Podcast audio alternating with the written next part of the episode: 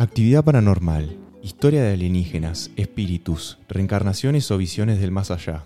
Lo desconocido nos causa tanto temor como curiosidad. Cuanto más miedo nos da algo, más nos atrae hacia ello, como una mosca acercándose a una bombilla que no puede dejar de mirar. Hay casos de todo tipo, y más o menos todo el mundo tiene algún conocido o un amigo que ha vivido una experiencia paranormal que quizá la cuente cada vez que pueda o se la calle por miedo a que lo llamen loco. Lo cierto es que cada organismo asume que su ambiente es la totalidad de la realidad objetiva, hasta que un niño aprende que las abejas disfrutan de señales ultravioletas y las cascabeles ven infrarrojo. Diciéndolo así, se vuelve obvio que existe gran cantidad de información transmitiéndose en canales a los que no tenemos acceso natural. De hecho, la parte del espectro electromagnético visible para nosotros es menos de 1 en 10 billones del total. Nuestros sentidos son suficientes para movernos en nuestro ecosistema, pero no más. Entonces, ¿cómo cambiaría nuestro concepto del mundo si pudiéramos ver la luz invisible? ¿Acaso no es necesario extender nuestros sentidos, refinar nuestra percepción para cubrir un mayor aspecto de la realidad? Pero ¿cómo estar seguros si apenas podemos percibir tan pequeño porcentaje del pastel electromagnético de la realidad?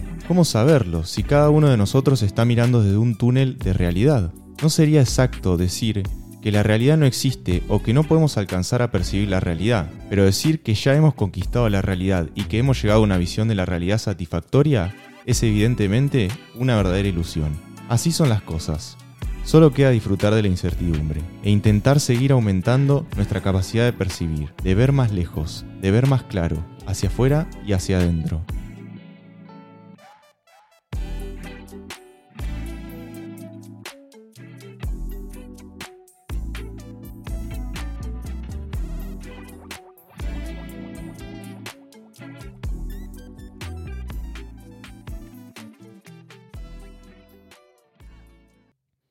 Bienvenidos y bienvenidas a este nuevo episodio de Ojos Más Abiertos.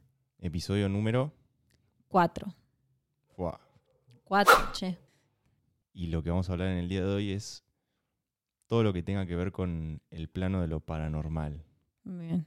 Podríamos empezar definiendo qué es para nosotros un gualicho, tanto Claro. eso que se dice como brujería o Claro, por si alguien no entiende el término, creo que quiere decir eh, brujería negra, sería magia negra, cuando te hacen un trabajo. Mucha gente le dice trabajo, hay muchos términos, a eso nos referimos con gualicho.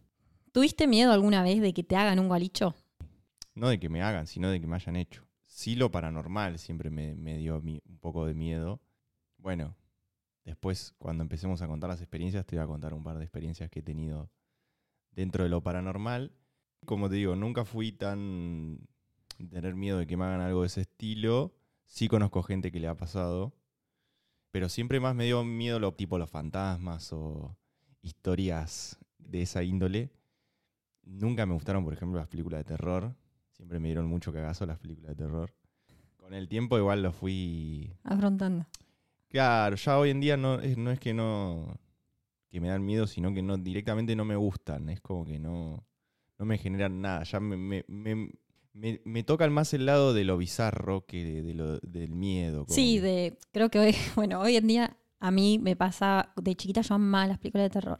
Con mis hermanas nos sentábamos las tres a mirar películas de terror todo el día, pero hoy en día no me, no me dan miedo ni nada de eso, pero me pasa que siento que es muy, muy oscuro todo ese mensaje que hay atrás y, y después cerrar los ojos y ves bichos, básicamente, entonces bueno, le di un parate.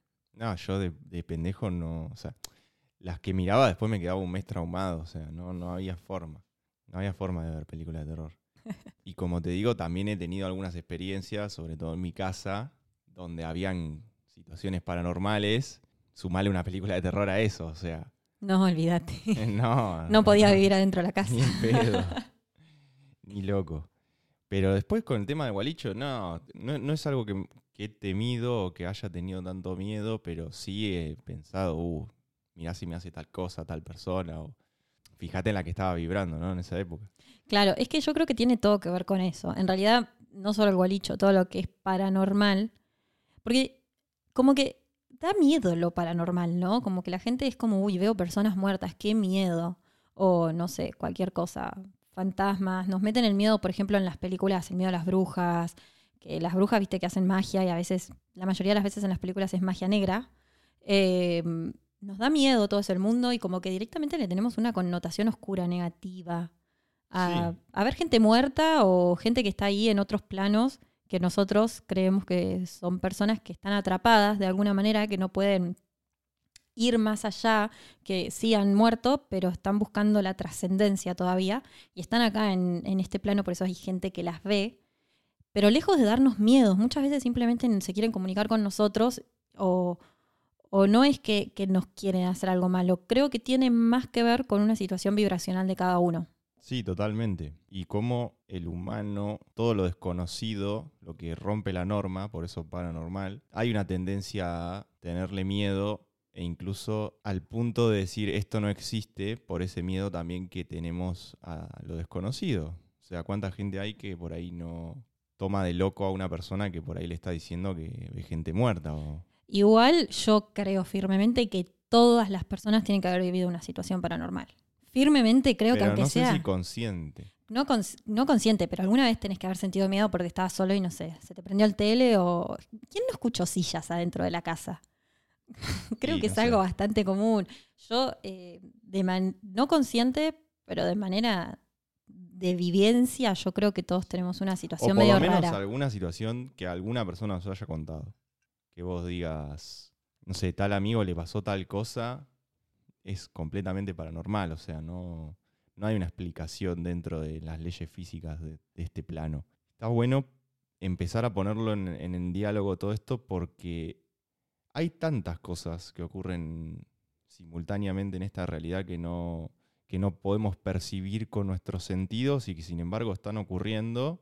Y cuando alguno de esos sentidos lo capta, decimos, uy, ¿qué está pasando? O sea, se rompió la Matrix. Se rompió la Eh, están pasando cosas que no, Y por eso nos da no tanto miedo.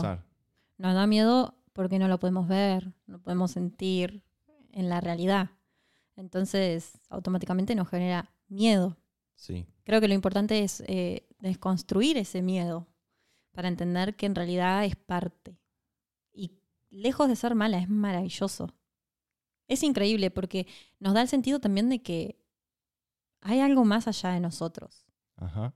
Hay algo más allá de nosotros, incluso hay más, algo más allá de esta vida, porque hay gente que lo ve, hay gente que lo vive, hay gente que se comunica con estos seres, hay gente que recuerda otras vidas, hay personas que tienen situaciones que realmente, si las escuchás hablar, decís, vieja, si a alguien le está pasando esto es porque esto existe. ¿Cuánta gente haciendo limpiezas energéticas de lugares donde, no sé, eh, han vivido entidades de oscuridad, entre comillas, y van a hacer limpiezas para sacarlas, o Sí. el exorcismo, los Bueno, curas que hacen exorcismo. exorcismos. Eso es eh, algo muy fuerte, muy fuerte. El exorcismo sería que te saquen una entidad que vos tenés adentro, te lo saca un cura.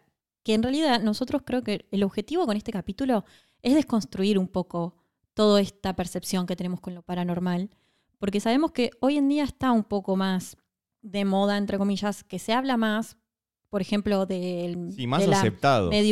Claro. no sé, de sí, las de- personas de que las son personas medium, medium o está como más aceptado. En realidad todos somos mediums. No es que hay personas que sí, hay personas que no. Simplemente es una habilidad que todos tenemos a desarrollar. Y eso lo primero es construir, que todas las habilidades psíquicas que puedan existir con este mundo paranormal, las tenemos todos. Simplemente que algunos eligen desarrollarlas y otros no. O simplemente la vida te lleva a eso o no. O no. Y hay personas Porque- más sensibles a ellas y personas que no. Sí, sí, totalmente. Porque muchas veces no es una elección. Muchas veces la vida te lleva a eso. Sí, Hay muchísimos casos de personas que, que tienen muerte clínica, o sea, que quedan en el limbo, y luego de tener esa muerte clínica empiezan a percibir todo este tipo de cosas por la experiencia ¡Qué locura! tan fuerte que tuvieron. Qué locura. O sea, imagínate morirte y volver a la vida. O sea, viste, lo viste, lo viste y viste, viste que hay cosas que en realidad no sé si la vida se termina ahí. Sí, esta, pero ¿qué hay más allá? ¿Sí? Entonces, al desconstruir todo esto, también entendemos que si yo tengo una entidad adentro que me está haciendo tener trastorno de personalidad, por ejemplo, porque esto existe, porque hay curas que van a sacártelas, o, o brujos, o muchísima gente que se dedica a estas cosas transpersonales, vamos a decirles, es porque en realidad, según nuestra creencia, energéticamente estas entidades nos ven como baterías. energía que ellas tienen que consumir. ¿Por qué? Porque en realidad la responsabilidad es nuestra. Nosotros estamos en ese nivel vibratorio, en ese momento de nuestra vida. Y entonces esa entidad de miedo, por ejemplo, nos está absorbiendo y está metida dentro de nuestros, que no es más que algo sucediendo en otro plano que nosotros, cambiando nuestro nivel vibracional, podemos cambiar. Ajá. Así con absolutamente todo. Sí, que también hay de luz, o sea, no solamente tiene De que ser una entidad oscura, o sea, Totalmente. también están las entidades de luz que si uno está vibrando en una vibración alta, va a ser de medio para esa entidad de luz, para, no sé, para obrar, para lograr algo que esa entidad tenga como objetivo. Eh, los seres de luz también están en esos planos y también están al acecho de personas para lograr sus objetivos. Entonces, empezar a desconstruir todo este, todo este mundo paranormal que existe, que no lo vemos, es muy importante para también poder utilizarlo a nuestro favor. Y para poder entender que muchas veces nosotros creamos esas situaciones donde todo se vuelve algo feo o algo Muchas veces o siempre. siempre. Para mí siempre lo creamos. A lo que voy con muchas veces es que no siempre nos ocurren este tipo de cosas. Nosotros somos los precursores de esto. Totalmente. Eh, por ejemplo, en casos donde hay algún tipo de intervención, esto que vos decías de los trabajos o la brujería intencionada hacia una persona, que no necesariamente tiene que ser algo malo, puede ser algo bueno también. O sea, uno puede también eh, hacer un trabajo para desbloquear algo propio, por ejemplo. Claro, pero yo creo que siempre depende más de uno, no tanto de que otra persona me hace un trabajo Ajá. a mí. A lo que voy con esto que estaba hablando es cómo uno empieza a, en su realidad a creerse realmente que le hicieron algo y lo empieza a manifestar. Y, y seguramente ese trabajo que a uno le hicieron o esa intención, porque no deja de ser una intención, que la otra persona se la está creyendo al 100% porque al, al hacer un ritual, al hacer todo un... Al tener miedo, ¿viste cuando a alguien le pasa algo y también le pasa a tu hermano y- o a tu hermana y, y vos decís, uy, esta persona que nos odia, nos hicieron un trabajo? Al tener ese miedo y empezar a creértela, empezás a generar esa energía. Puede que otra persona te haya hecho un trabajo, entre comillas, pero tu nivel de vibración está a la altura de ese trabajo. Y lo importante es hacernos cargo de eso. Hacernos cargo de que si yo tengo miedo, al fin y al cabo, Voy estoy a crear eso. voy a crear eso porque la fe y el miedo son creadoras y estoy vibrando ese miedo. Le Sí. tengo miedo que me hagan un trabajo, ya está, voy a tener una mala racha, me van a pasar cosas malas, lo que sea. Lo que sea. Yo siempre pongo el ejemplo de la gente que es extremadamente famosa y conocida, por ejemplo. ¿Qué pasaría con esa gente? Que están todo el tiempo a merced de los miles de, de personas que le van a hacer una brujería para Olvídate. intervenir en su vida. Y fíjense cómo hay gente que puede con eso y gente que no. O sea, hay gente que realmente su nivel vibratorio Es superior. es superior y ninguna de todas esas boludeces que le puedan llegar a hacer le va a afectar porque esa persona está vibrando en otra. Está vibrando en una energía mucho más elevada. Totalmente. Y por más de que una, una señora de 60 años que está enamorada le haga un gualicho de amor, Sí, sí, a. Maluma, Maluma no se va a, a ver afectado. Aunque por- sea la bruja número uno del mundo entero y tenga muchísimo poder desarrollado. Eso es lo más importante de construir, que, na- que todo, nos tenemos que hacer responsables de absolutamente todo lo que nos pasa. No es Ajá. el trabajo, no es la persona con la que me crucé. Porque siempre que nos hacen un trabajo, de repente sabemos cuál fue la persona. Es así. Sí. Y mm, no es la persona o el trabajo, soy yo que estoy en esa. ¿Cómo hago para que mi mente se vaya de ahí? Porque el trabajo va a funcionar siempre y cuando yo lo permita. Si yo ya estoy en un nivel superior y no me importa, a Brad Pitt no le van a poder hacer un gualicho o un amarre. Porque él ya está en otra vibración. No es que le va a afectar una fanática dando vuelta, porque esas cosas le deben repasar. Sino que tienen que tener una, un estado de conciencia mayor, que eso es la vibración superior, para que nada te afecte. Para entender que vos sos el único creador de tu realidad.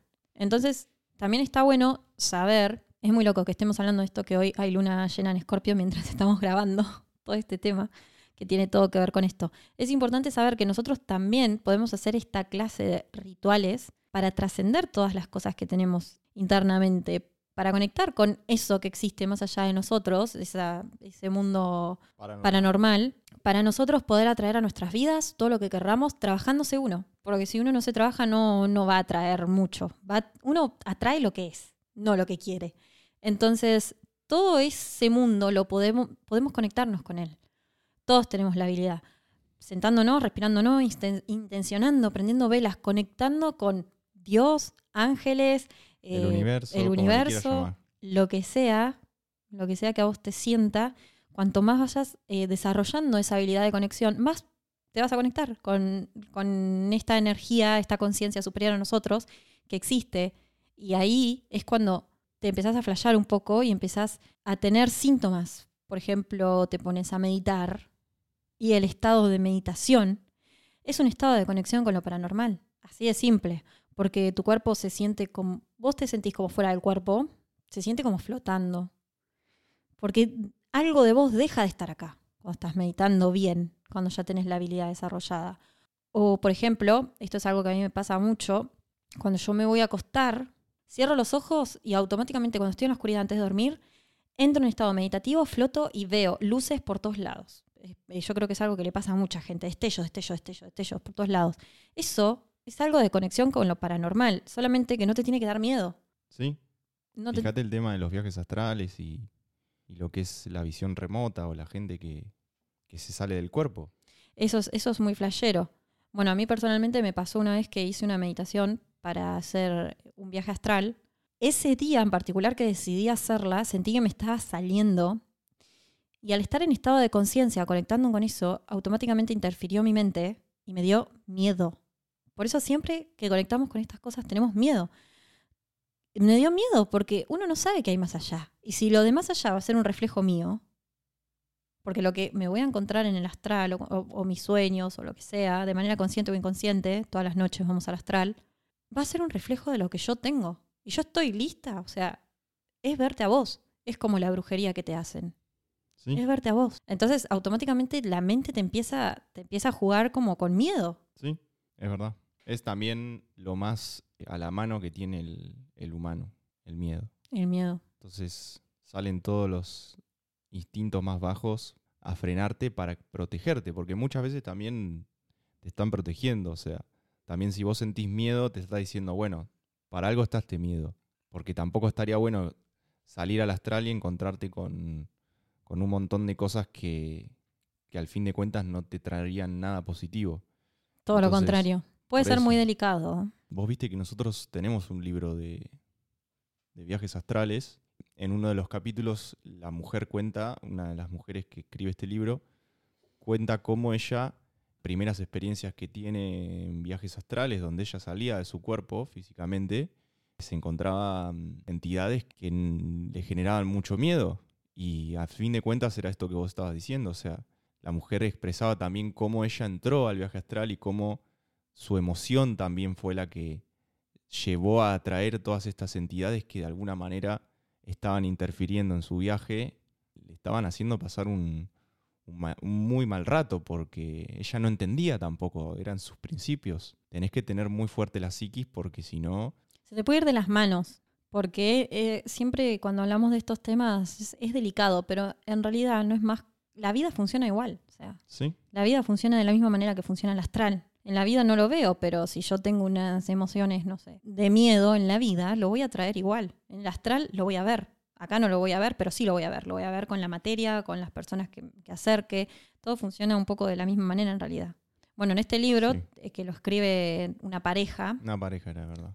el- al hombre le pasa lo mismo, porque la mujer hacía muchos años que venía practicando esto eh, y el hombre no. Y la primera vez que se metió, también me acuerdo que contaba que tuvo unas experiencias en donde realmente lo único que sentía que podía hacer era correr y encerrarse de esas entidades que lo perseguían. Y eso te hace tomar conciencia que también cuando jugamos con este mundo es delicado. Sí, Es muy delicado porque tenés que estar preparado. No es un hobby.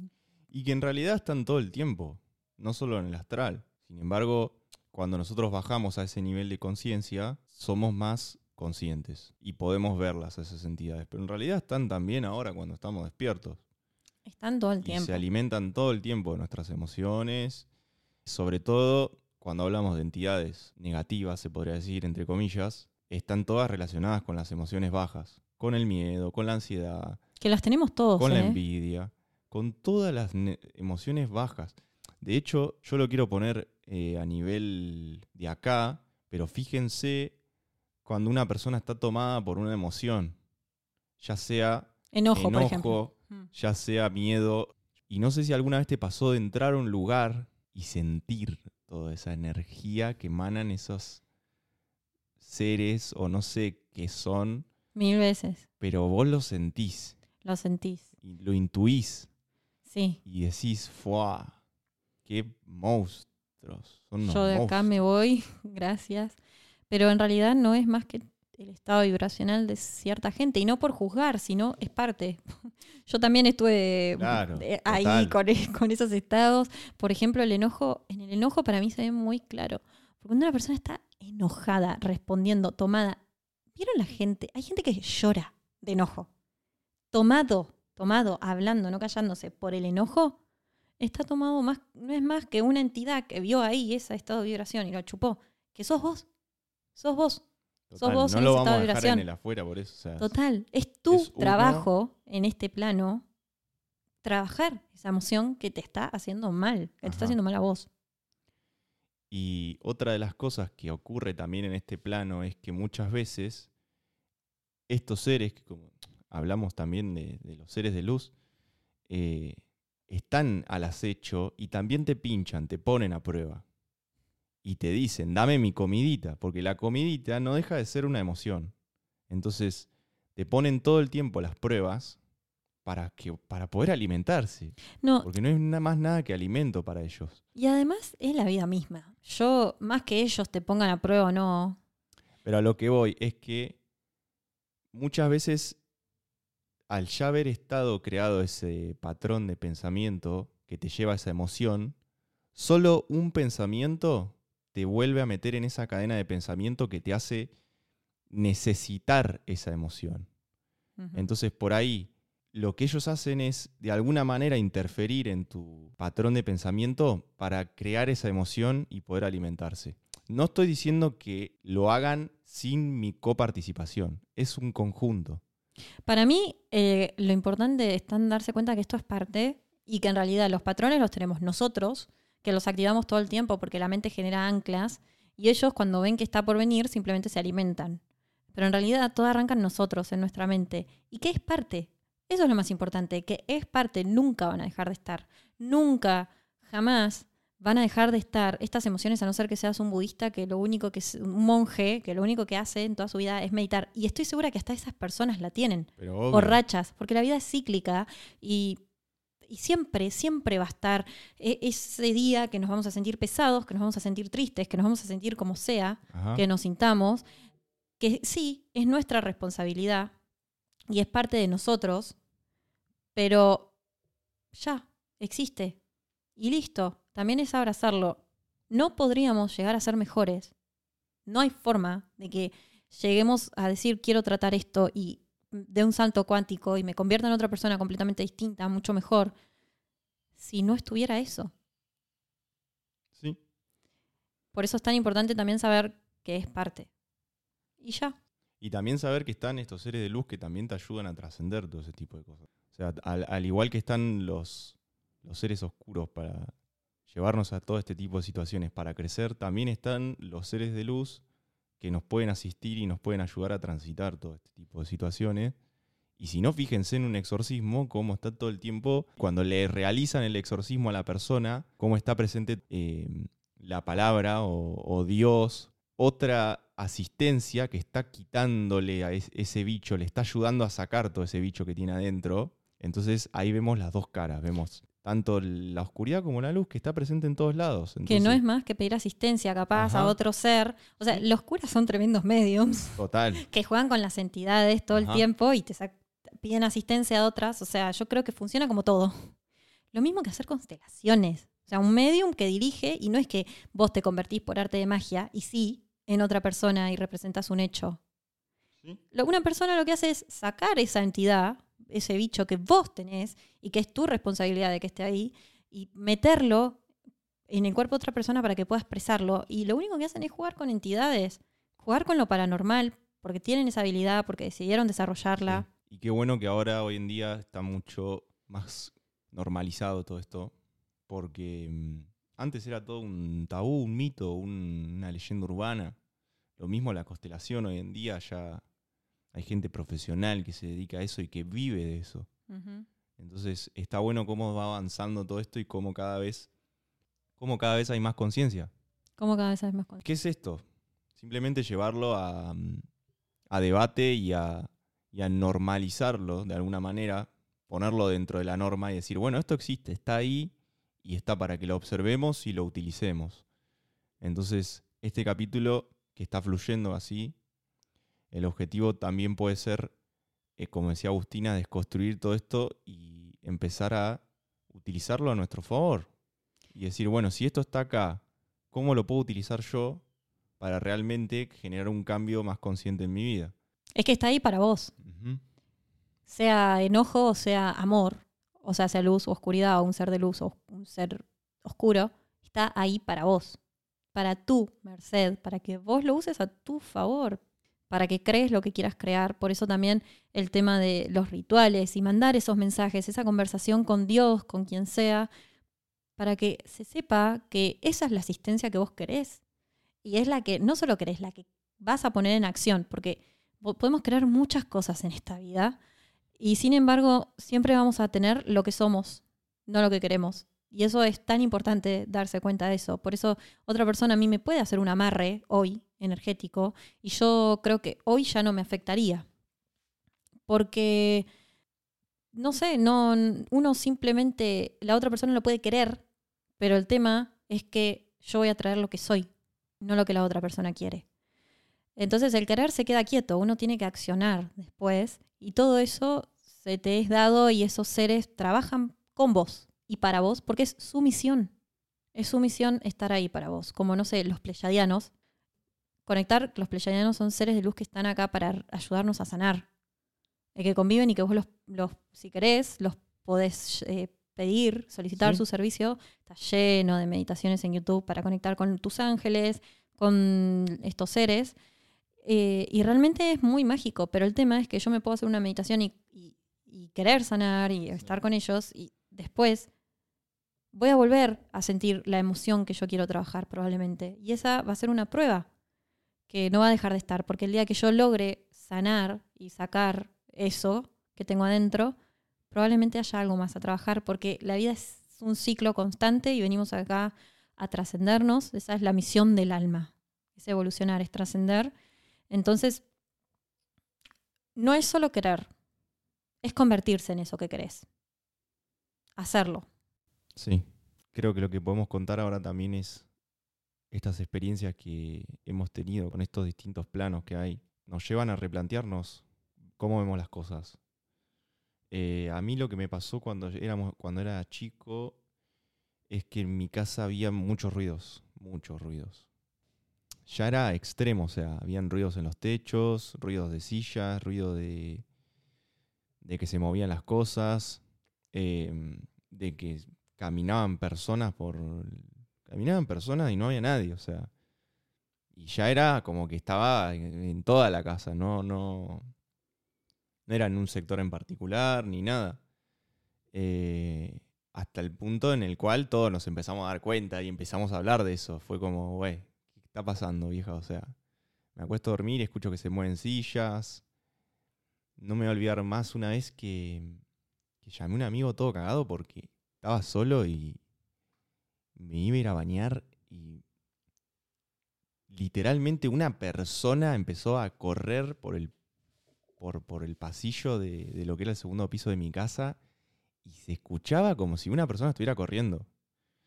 Y yo estaba ahí a punto de bañarme y me pegué un cagazo que no quería salir de mi pieza. Y como ya era algo generalizado en la casa, o sea, se hablaba de esto y ya se, se percibía, eh, no sé, lo he hablado con mi vieja, con mis hermanos, con todo, eh, había que hacer algo, ¿viste? Porque ya era demasiada intervención que había desde el otro plano eh, en, en nuestro plano físico. Y obviamente todo nuestro estado vibratorio como familia Era eso. alimentaba eso. O sea, era eso también. Era todo ese miedo, todas esas emociones que, que estaban atrapadas de alguna manera en la casa y se estaban manifestando físicamente en el plano. Y yo vivía aterrado desde chiquito. Bueno, también todas esas emociones de miedo de pequeño son las que atraen a todo este tipo de, de situaciones, ¿viste? También, bueno, ni hablar de mis hermanos, mi vieja, todo, pero eh, bueno, lo que se hizo fue llamar a un cura. Se llamó un cura que hizo una limpieza por toda la casa. Y creo que eso hizo como un clic a que se empiece a tomar también las cosas que ocurrían de esta manera. A mí me ha pasado, por ejemplo, de ver cómo una manija de una puerta se, Se movía. se movía, No. pero así, cha, cha, cha, o sea, sin parar, vieja, a ese punto. Y vos decís, o sea, ¿qué carajo? No quiero vivir más acá, o sea, me quiero ir a la mierda. Em, pero bueno, ya por suerte cuando me pasó eso ya estaba como más trabajada la cosa y ya em, se lo podía ver desde otra perspectiva, pero al principio era terror absoluto. Terror absoluto. Es que sí, te da miedo. Yo cuando era chica, por eso yo dije al principio, ¿no? ¿quién no se le movieron las sillas de la casa? Yo cuando era chica vivía. en- bueno, hay una historia que mi vieja contó que tiene que ver también con este lugar. Yo vivía en una ferretería, básicamente. Igual, para este entonces ya teníamos una casa, pero quedaba muy lejos y yo pasaba mucho tiempo en esa ferretería sola. Recién existía el mundo de las computadoras, me acuerdo, y yo jugaba jueguitos, minijuegos.com. Clásico. Y me ponía a jugar jueguitos ahí. Y yo, a mí no me daba miedo. Yo realmente nunca le tuve miedo a estas cosas, creo. Está moviendo, se está Bueno. escuchando. Y yo eh, no me daba miedo y yo siempre escuchaba en lo que hoy en día es mi oficina. Se movían sillas todo el tiempo. Sillas, sillas, sillas, sillas, sillas. Yo no me, no, no me importaba, ya era muy común. Y yo estaba sola porque mis viejos no sé qué hacían al mediodía, que me dejaban sola, cerraban la, la, la ferretería y yo, bueno, me quedaba ahí jugando juegos. Y a mí no me daba miedo, pero sí era muy consciente de que esas sillas se movían todo el tiempo. Incluso después el empleado de la ferretería los escuchó todo. En algún momento hicieron limpieza energética. Después les voy a dejar un audio eh, de mi vieja que va a contar cuando le hicieron a ellos un gualicho, que ya era muy interpretativo, era muy obvio. Y, mm, y nada, a todos nos pasó eso de escuchar sillas. Pero también yo creo que lo importante es saber que convivimos con esto todo el tiempo. Y no importa cuánto uno se trabaje, cuánto amor uno sienta, cuánto gratitud uno sienta, estos seres que se alimentan de las emociones bajas van a estar ahí siempre, porque nosotros siempre vamos a tener algo para trabajar. Por ejemplo, hoy, me, ah, hoy en día a mí me pasa que estoy intentando como eh, entender mis ciclos naturales. ¿Por qué? Porque como existe el invierno en la vida, en las estaciones del año, nosotros también tenemos nuestro invierno adentro. Y como existe el verano y la primavera, donde todo florece y es luz pura, nosotros también tenemos esos momentos de vida. Es todo cíclico. Y a mí me, pasa que, que a mí se me proyectan muchas situaciones o seres. Cuando yo cierro los ojos, tengo flash, imágenes. Es muy difícil de explicar, pero son imágenes. En donde veo, veo seres, muchas veces, que no son seres muy lindos y muy amorosos. Me pasa hoy en día, por eso el, el contacto con este mundo está siempre. A mí, el último, recuerdo uno que fue re fuerte que pasó, no sé, a fines del año pasado, que lo vi, que cuando fui a cerrar los ojos, vi un ser verde horrible. Un susto, pero cerré los ojos y se me vino un random, un una imagen random que yo nunca vi en mi vida, que uno es muy importante ser sensible en ese sentido, a que tenemos una intuición, a que lo que vemos no es casualidad, porque tu mente puede ser que pienses que capaz que si te pasan estas cosas sea tu imaginación, pero creo que en realidad Todo el tiempo nos pasa eso. todo el tiempo nos pasa eso y que simplemente estamos viendo es cosas. automático. Siempre es pensar que tu mente te está jugando una mala pasada. o No, que es tu imaginación, que es tu eso. creatividad. Y no, o sea, muchas veces se está viendo cosas solamente que se activan en forma de imágenes. Y es simplemente eso, eso es ser sensible a la vida, también poder interpretar que esas son señales y cosas a trabajar. Nosotros también tenemos una historia.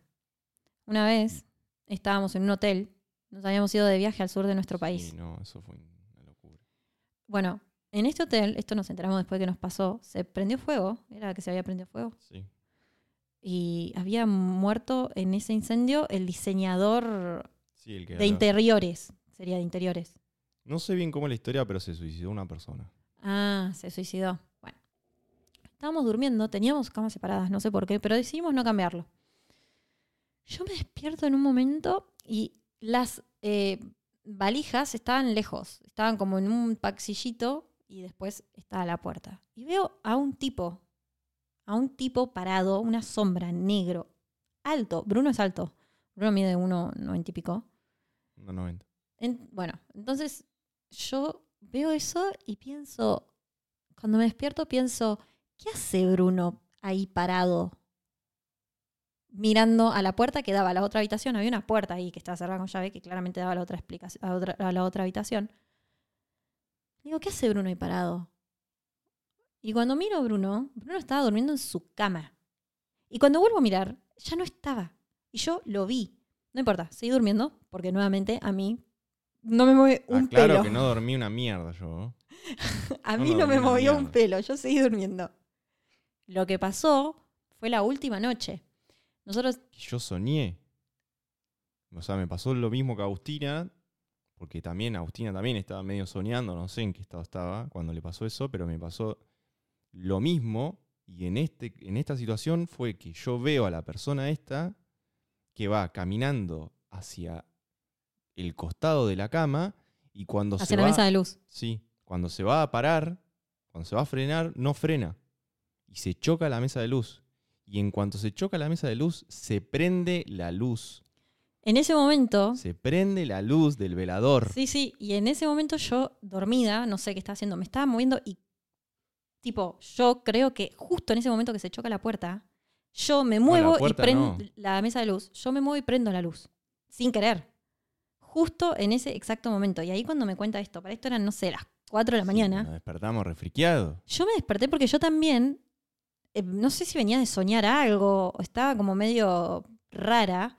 Nos despertamos recontra desvelados y otra vez se había presentado la misma entidad en otra habitación, porque nosotros decidimos quedarnos una noche más y nos cambiaron de Pero habitación. vos te acordás después los ruidos que había. Los ruidos que había después. No, no, no. No. Eran ruidos, pero que no te eran tan fuertes que no te dejaban dormir. O sea, Y al otro día me quemé la mano. todos los mensajes de Todos los mensajes. Si te quemaste heavy, todavía tenés la cicatriz. Sí, tengo una cicatriz que ya se está yendo. Ya casi no está. Eh, pero esa historia fue porque que- yo, obvio, me re desperté. Me desperté con luz, o sea, como qué carajo pasó, boludo. Y No sabíamos la historia. Yo me la puse a buscar ahí después Claro, porque yo después no de- entendía nada. de Lo que esa noche, esa noche que ya estábamos los dos despiertos, recontra desvelado, que había un montón de ruido, nos pusimos a buscar. Y encima el otro día viajábamos. Nah, nah, sí. Fue épico igual, ¿eh? Como el orto. Fue épico. bueno, ya sabemos que en Bariloche pasan estas cosas. Yo encima que soy recagón con todas esas cosas. Pero bueno, ahora está como más trabajado todo eso. Pero, Pero también, antes era terror absoluto. pero también es una señal, ¿no? Es como, mm, es una señal de alguna manera, porque se, se aparece ahí ante nosotros. ¿Y sí? Eh, después, bueno, uno lo puede ver. En ese viaje hubo varias cosas. Trabajamos inconscientemente algunas cosas en ese viaje, creo yo. Sí, crecimos mucho con ese viaje. Estuvo muy buena la experiencia. Estuvo muy buena la experiencia y justo se nos presentó esta entidad que ni siquiera nos hizo nada. Simplemente estaba ahí para darnos un mensaje que, que- y nos pasó todo esto. Incluso hasta haberme quemado la mano después fue un mensaje en, en el estado en el que yo estaba. Y nada, nos sirvió. Realmente trabajamos muchas cosas en ese viaje. Mal, estuvo muy bueno. Muy bueno. Estuvo muy bueno. ¿Te acordás que fue un desafío llegar? Fue un desafío llegar a Bariloche. Pues estaba todo cortado, no había nafta. eh, andando por caminos randoms, Pasando por andar a saber dónde. No, te- de no, ni idea, ni idea de dónde estábamos. caminos vecinales que no teníamos ni GPS, o sea, Llegó un momento que éramos nosotros el GPS y una pareja atrás que nos seguía, que después cuando estaban cortadas las rutas porque había problema de gas, nada que ver esto, no, No de gas dije. no. De combustible, no había combustible. Sí, de combustible. Bueno, viste, yo soy como que simplifico todo. Pero no había combustible porque estaban cortadas las rutas. Estaban cortadas las rutas porque Por había una huelga de camiones. Sí. Y mm, Y no sé cómo llegamos a un lugar y viene una pareja y nos dice, nosotros lo seguimos ustedes, vimos que se mandaron ahí tan confiado y lo seguimos y nosotros habíamos Sí, terminado en un buen lugar. De pedo llegamos. No sé dónde habíamos llegado, pero estábamos en un buen lugar. Nos guió la intuición, pero Al 100%. al 100%. O sea, no Sí. sabíamos ni nosotros cómo habíamos llegado. Sí. Bueno, yo al principio de ese viaje, bueno, re personal, la historia que voy a contar, pero al principio de ese viaje yo estuve, de alguna manera, eh, comida por una entidad, en donde yo saqué un montón de cosas que tenía dentro, que de alguna manera no eran un mensaje para mí y también era un mensaje para Bruno, que estaba involucrado en esa situación. Creo que era un mensaje para los dos, pero yo arranqué ese viaje ya con una, una entidad que me había sacado de, de mí, de alguna manera, y que estaba ahí y que después me llevó a ver, a ver todo eso que vimos en ese viaje. Por eso es que también se trabajaron muchas cosas. Porque es así, cuando uno está así, le pasan esas cosas. Comido te referís a que fuiste, qué? fuiste alimento para... Claro. Que estaba en eso, pero que tampoco es casualidad. O sea, acá no existen las casualidades y nos hacemos responsables de todo. Si uno ve algo, ve algo proyectado en otra persona, también tiene responsabilidad. Y eso es un punto muy importante. O sea, si yo proyecto que otra persona, por ejemplo, me hace un trabajo, ¿qué me está diciendo esa persona a mí? ¿Por qué soy parte de esa persona? ¿Por qué yo estoy viviendo esta experiencia? Porque esa experiencia también tiene información para nosotros. Sí. Está- es información ahí puesta.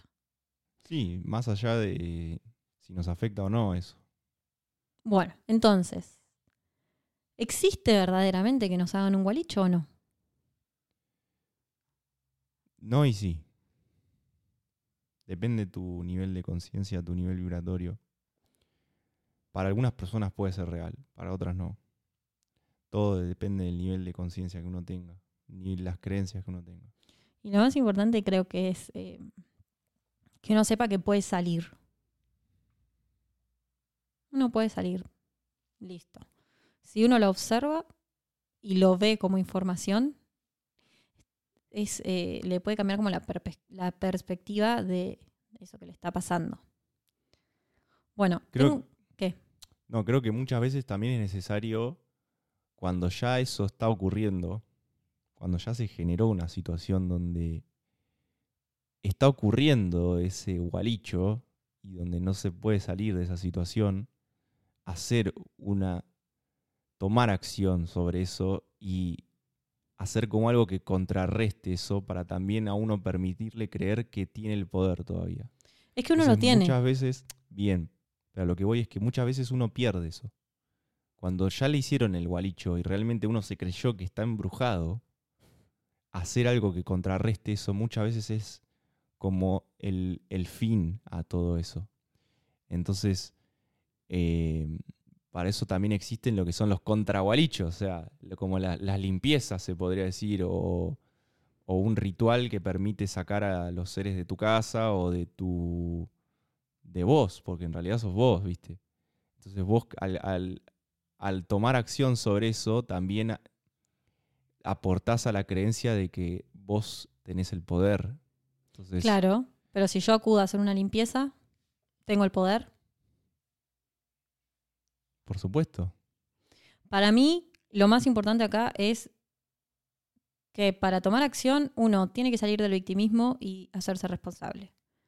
Anda, hacer una limpieza, pero si vos no te haces responsable de tu vida, Por supuesto. te va a volver a pasar. Por supuesto.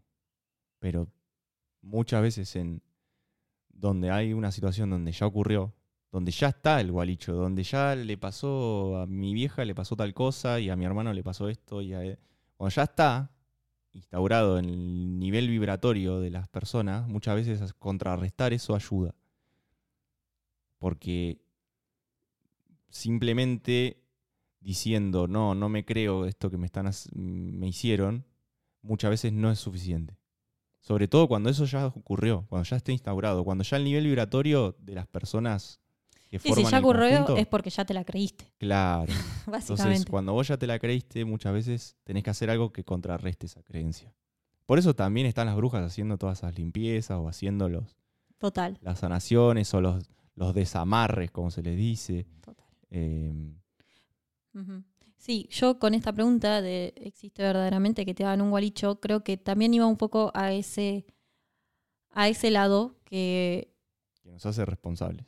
Exacto, que en realidad nos hace responsables, que en, verdad, en realidad nadie me puede hacer magia negra si yo me lo creo, y, eh, o no, si me lo pueden hacer si yo me lo creo. Yo creo que existe gente haciendo magia negra, existe gente haciendo magia blanca, existen no es que existen las brujas. Todas las mujeres de este universo son brujas. Esto voy a recomendar un libro. Si les gusta estos temas, si no, no, la Biblia de las Brujas habla de todo esto. Y cuando uno lee ese libro que habla de hechizos y brujería, lo primero que te recomiendan leer es otro libro que habla de ser fuerte psíquicamente, porque en realidad, literalmente todo el libro se basa en eso. La brujería es metafísica. Y lo, el único responsable de que a vos te hagan una brujería y el único responsable de toparse con la persona que te va a hacer una brujería sos vos. Y que si vos estás en un nivel vibratorio mayor, trabajando con múltiples cosas, porque tomar conciencia es un acto muy intenso y muy profundo, nadie te va a hacer brujería. Y vos vas a poder hacer mucha magia blanca para tu vida. Porque ya, a ver, además, además, si yo me meto con otra persona, vibro eso. Cabe, cabe aclarar eso, que uno, si quiere interferir en el libre albedrío de la otra persona, está vibrando eso, control, poder. ¿Qué? Siguen siendo emociones ba- bajas. Hacer magia blanca también es un acto que vibra eso para la vida. Pero también es necesario porque mucha gente acude a ella. O sea, e- es un reflejo también de lo que es el ser humano hoy. Así que yo creo que, que está bueno desconstruir que en realidad me pueden hacer magia negra. Porque si yo no lo permito, no pueden. Ajá, y lo mismo un, ex- un exorcismo. O sea, la persona que está tomada por un ser ya es porque llegó a un nivel donde realmente se volvió un alojamiento para esa entidad. O sea, donde su nivel de creencia lo, realmente lo, lo hicieron esa entidad. Total. No fue más que tu campo energético. Tu misma vibración, Que la se que la atrajo. con ese ser. La atrajo. El ser se vio atraído a esa energía que vos tenés. Claro, pero se arraiga tanto a la persona que Obvio. se fusiona. Se- sí, sí, sí, se o sea, hay casos de personas posta que, no sé, una mujer que estaba con un, con un demonio adentro y no la podían agarrar entre 10 tipos. Y vos decís, físicamente es imposible.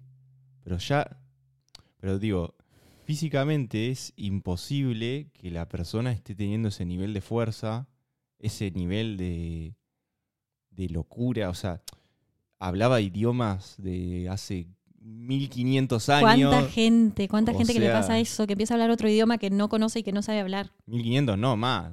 Sí, una 3000 lengua años. muerta, una lengua Por muerta. eso, lenguas muertas. Y vos decís, no tiene ninguna explicación dentro de este plano y sin embargo ocurren, o sea. Sí, Pero de eso, personas que hablan español, la actriz esta, la que actúa en El Reino, que contaba que una vez fue, empezó a hablar francés fluidamente, tomada. Ay, yo no me sé el nombre. Eh, lo vimos en Filos News en Caja sí, Negra. no, no me sé el nombre. pero- Bueno, empezó a hablar francés fluidamente tomada. Tomada por una entidad, mientras no sé qué hacía, no sé qué estaba haciendo. Y vos decís, wow, o sea, ella no sabe hablar francés, no sabe ni una palabra en francés, y sin embargo empezó a hablar francés fluidamente. Eso no tiene, no tiene explicación alguna. A veces el ser tampoco habla tu idioma y se está expresando. A veces nos utilizan, incluso los mediums, con esa habilidad muy desarrollada, los utilizan para hacer un canal de un mensaje. Bueno, fíjate Matías. Sí, como eh, Matías Estefano, búsquenlo, Sí. está bueno lo que dice. Bueno, les vamos a dejar un audio de una breve historia de, de un trabajo que le hicieron a Paula. mí. Sí. Les vamos a dejar un audio en donde le hicieron un trabajo a su emprendimiento, en este caso, Sí. para hacer una traba económica que no se crezca. Y, em, y bueno, nada, como ella lo descubrió. Me parece muy importante también observar que en realidad eso a ellos no los paró, sino que simplemente tomaron acción, no le dieron más pelota y pudieron prosperar, porque es, es- es importante. Lo dejamos con el audio. Hola, mi nombre es Paula y a pedido de Agus, que es mi hija, les, les comparto una historia que tengo. Un día nosotros teníamos un negocio, un día llego al negocio que era una ferretería y encuentro un montón de tierra en la puerta. Entonces la barro porque dije, bueno, qué raro, se le volcó a alguien una maceta, qué sé yo, por así decirlo, tierra negra. Así que bueno. Al otro día llego y teníamos una ventanita arriba, un portón, donde generalmente nos dejaban los impuestos, por eso yo miraba siempre hacia arriba, porque antes los impuestos venían en papel no, no por mail como ahora, y bueno, yo no los pagaba desde ahí. Eh, encuentro un muñeco sin las manos, sin, las, sin los brazos, perdón, y sin las piernas, lleno de tierra. Lo agarro, lo saco, lo revoleo al medio de la calle, mal. Hablo con una amiga que se llama Coca y está en todo este tema y me dice, qué hiciste? Y lo revoleé tiré. ¿Y lo, quién lo, cómo lo agarraste? Con la mano. Y me dice, ¿estás loca? Así que bueno, me retó un poco y me dice, lo tendría que haber sacado yo. Ahora tengo que ir, voy a ir, voy a hacer una cura. Es una macumba. Me dice, seguro estaba enterrado, seguro tuviste tierra en la puerta de tu, de tu casa. Eso es para que no trabajes, para bloquearte el trabajo, todo, para que no puedas progresar. Así que bueno, vino Coca, hizo todo un, una cura del lugar y bueno, yo me llevé un reto, porque bueno, por mi, por, mi decisión de tirarlo yo. Esa es mi historia. Wow. Qué loco cómo, cómo ocurren estas cosas y cómo muchas veces no termina con un final feliz. Y cuántas historias hay de gente que sufre brujería y terminan uno muerto, otro internado, lo echan del laburo, tiene un accidente. Eh, yo conozco varias historias, la verdad no quiero contar ninguna porque no pedí permiso para contar todavía, pero conozco historias fuertes de gente que ha, tenido algún tipo de, intervención así este, de esta índole y ha sufrido mucho. Eh, importante, ¿no? Realmente tener el nivel de conciencia para poder afrontar estas cosas. Y más allá de si sea inconsciente o consciente, muchas veces el miedo que ya hay de, por sí es lo que crea con fuerza todas estas situaciones. Sí, a veces de manera inconsciente simplemente el querer salir de ahí, tomar acción es lo que te hace empezar a crear algo distinto. Que cuando empezás a crear eso, eso que estés creando, no son más que vos. Y todas las personas a tu alrededor a las que les estás contando que eso te está pasando, están generando que eso siga, siga, siga, siga, Por eso, eso es lo que iba a decir. Fíjate la energía que por ahí le dedicaron tus viejos a eso. Fue como, no teníamos ni tiempo para esto, ¿me entendés? O sea, todo bien, pasó esto, le vamos a dedicar el tiempo que sea, pero estaban en otra en el sentido de que no pusieron toda su energía en hacer crecer toda esa situación, sino que tomaron acción y al su vida misma ya estar en, en, en esta sintonía de querer crecer y de, y de querer seguir para adelante, no se le puso todo ese foco negativo que hizo que la situación sea incontrolable. ¿Cuántas veces, muchas veces, la gente sale a contarlo por todos lados y como que le pone el foco a lo negativo? Y cuando vos le pones el foco a lo negativo, lo único que haces es hacer que eso crezca. Total. Hacer que eso se vuelva incontrolable. Porque si esto es energía, si vos podés jugar con la energía prendiendo una vela, intencionando, y si el que te hace una amarre juega con la energía, y si vos estás ahí vas a caer, todo es energía. Y si vos se lo contás a otra persona, es energía porque esa persona te va a mandar sus creencias y su energía a eso que está ocurriendo. Entonces, esto también es como una lección que nos tocó aprender. Cuanto más calladito, mejor. Porque vas a lidiar vos con vos. Y si vos lo pasás, bueno, de última después lo contás. Pero todas las otras personas influyen. Es como vos cuando hablas de otra persona con, con tu amigo, estás influyendo también en la creación de esa otra persona. O no, depende del estado vibratorio de la otra persona también, porque si la otra persona es superior. A ver, hablar mal de alguien no es una especie de gualicho. Pero obvio. No se necesita ni hacer un ritual. Por eso muchas veces también eh, menospreciamos el poder co-creador que tenemos de la realidad de los otros. Y no nos damos cuenta que muchas veces con nuestros pensamientos estamos afectando al otro, le estamos tirando toda esa mierda, le estamos. Eh, le estamos creando su realidad también. Más allá de que la otra persona es completamente la creadora de su realidad, también nosotros somos co-creadores de la realidad del otro. Lo peor, estás creando tu realidad. Total. habla mal de otra persona y vas a recibir eso. Ajá. Recibimos lo que damos. Sí. Estás creando tu realidad. No lo hagas por el otro. Hacelo por Ni vos. hablar. Por eso, tomar conciencia. Por eso yo decía, el que hace magia negra Sí. también está creando eso para su vida. ¿Sí? Yo- ¿Sabes por qué yo lo decía? ¿Por qué? Lo de recién, porque muchas veces está esto de preocuparse por el otro. Y qué mal que le hacemos a la otra persona cuando nos estamos preocupando por el otro. Porque realmente lo que estamos haciendo al preocuparnos es que estamos co-creando esa realidad que no queremos que esa persona tenga. Entonces, esto es un trabajo que para las madres sobre todo es muy difícil, el preocuparse por el hijo.